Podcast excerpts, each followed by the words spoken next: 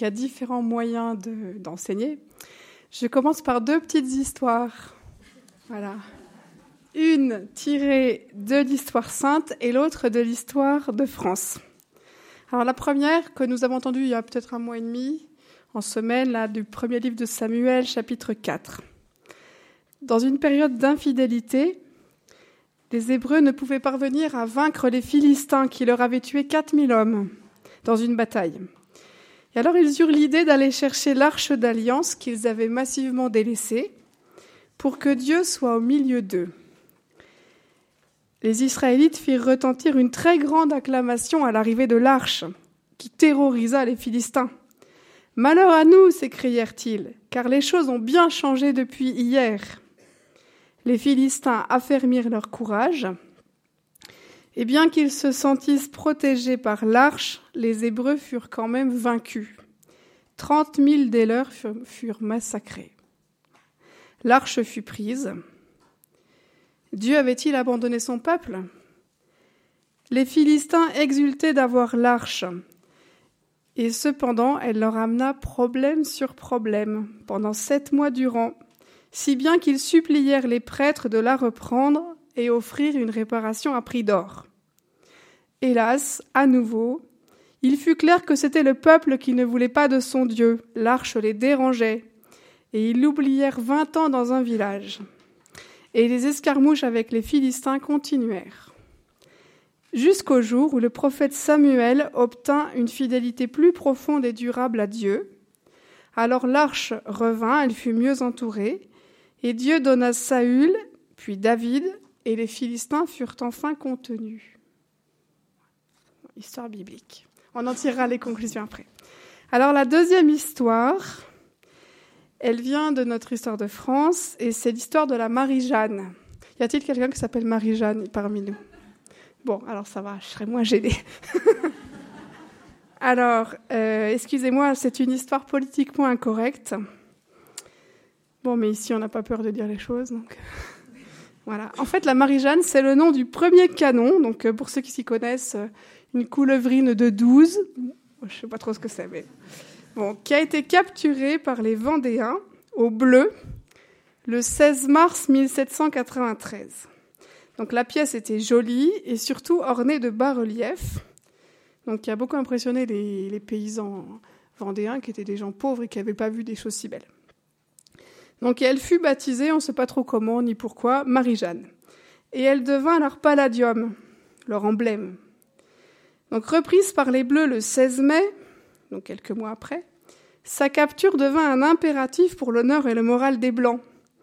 On contre-attaqua donc, à Fontenay-le-Comte une semaine après. Mais hélas, après avoir investi la ville, la Marie-Jeanne était introuvable. Alors l'escure finit par l'apercevoir. Donc l'escure, c'est un des chefs euh, vendéens. Donc euh, elle était emportée par un escadron de bleus.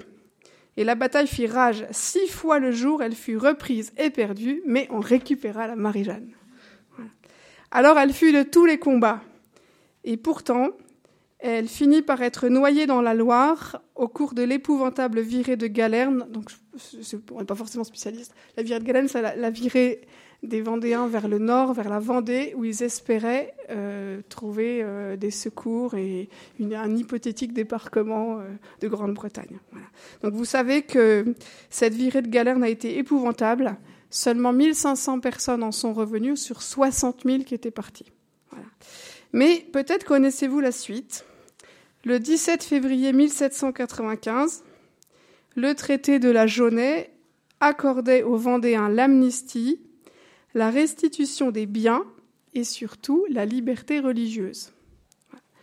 Nous avons l'idée que les Vendéens ont perdu. Mais en fait, pendant six ans après ce traité, la Vendée a été le seul département à jouir en droit et en fait de la liberté religieuse. Donc, ils n'ont pas perdu, ils ont gagné. Alors, application et perspective. Euh, bon, alors la première euh, application, c'est, je, je la résumerai comme ça, marchons bon en présence de Dieu. Parce que les problèmes de la France ont au fond une racine spirituelle. Le renouveau dépend avant tout d'un remède spirituel. Donc, euh, comme vous venez de dire, Père Bernard, en relayant la parole de Jean-Paul II, soyons fidèles à l'alliance avec la sagesse éternelle. Donc dans le combat, ce ne sont pas 4 000 ou 30 000 hommes que nous avons perdus, mais 8 millions de Français au bas mot empêchés de naître.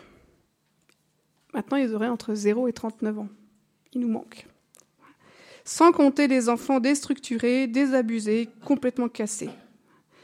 Grâce à la détermination d'hommes et de femmes de courage, des jeunes et aussi des anciens jeunes, la Juventud del Papa, on entendait à Madrid, la France réelle s'est mise en campagne en 2013. Alors souvenons-nous souvenons des leçons de Samuel. La loi naturelle a encombré nos prédécesseurs, compromission, manque de conviction, et nous avons eu de cuisantes défaites. Et la France apostate connaît à présent problème sur problème. Donc, euh, j'en vois certains, sans être exhaustif, économie, euh, éducation, peuple excédé, violence omniprésente et inondation, tempête. Nous ne savons pas combien de temps il faudra pour revenir enfin sur les lois iniques qui ont été votées et qui seront encore. Mais n'oublions pas que notre terre est la terre de Marie. Dans sa providence, Dieu a son projet pour la France.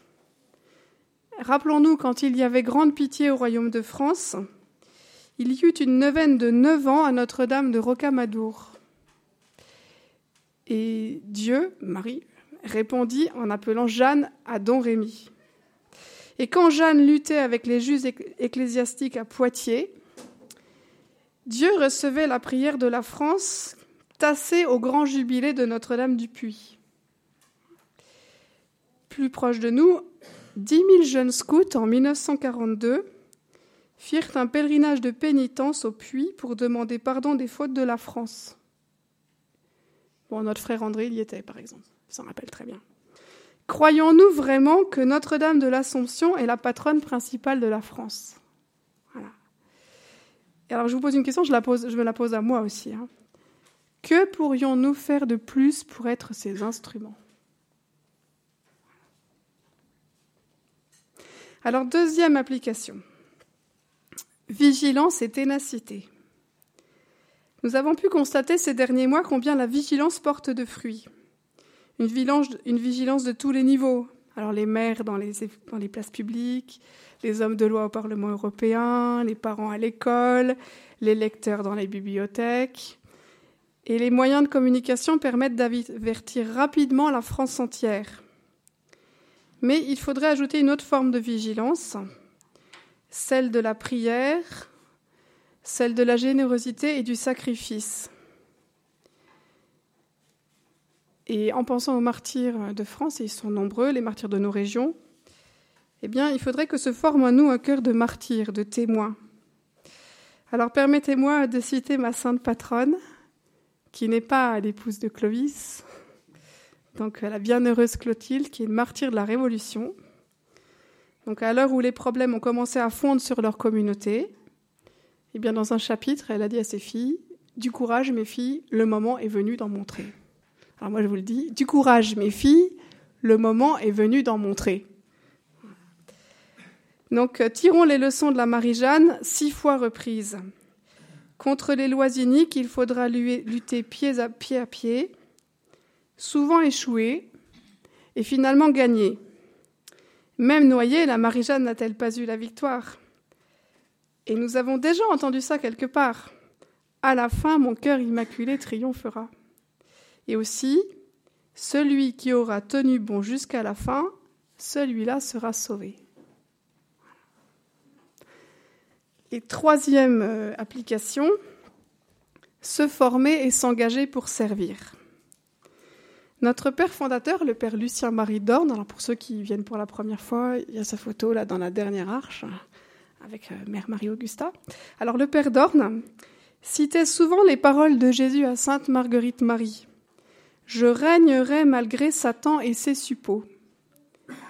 Et le père avait aimé la paraphrase du père Matteo Ricci, donc euh, près du début du XXe siècle, qui a beaucoup fait pour l'intronisation du Sacré-Cœur dans les familles. Donc il émet cette paraphrase du père Matteo Ricci. Jésus n'a jamais dit Je régnerai malgré mes amis. Voilà. La force des uns vient de la faiblesse des autres. Alors nos évêques ont publié en décembre, en vue des prochaines élections locales, un communiqué pour encourager ceux qui envisagent de donner plusieurs années au service du bien commun. Cet appel ne trouvera-t-il pas d'écho parmi nous? Bon, il y a 600 000 sièges de maires et de conseillers municipaux à pourvoir en mars et qui influeront sur les sénatoriales en septembre. Et maintenant, je m'adresse aux jeunes, surtout par là-bas, je vois. Alors, pour les jeunes, euh, dans vos cursus euh, universitaires ou, ou autres, est-ce que vous étudiez sérieusement? Voilà. est-ce que vous étudiez ardemment? Parce que les compétences que vous acquérez maintenant, elles pourront servir pour le bien commun, mais à condition de les acquérir. Voilà. Et je terminerai par une petite. Moi aussi j'ai du débit. Hein. bon, je termine par euh, une, phrase dont je vous laisse vous rappeler l'auteur. En avant, nous bataillerons et Dieu donnera la victoire.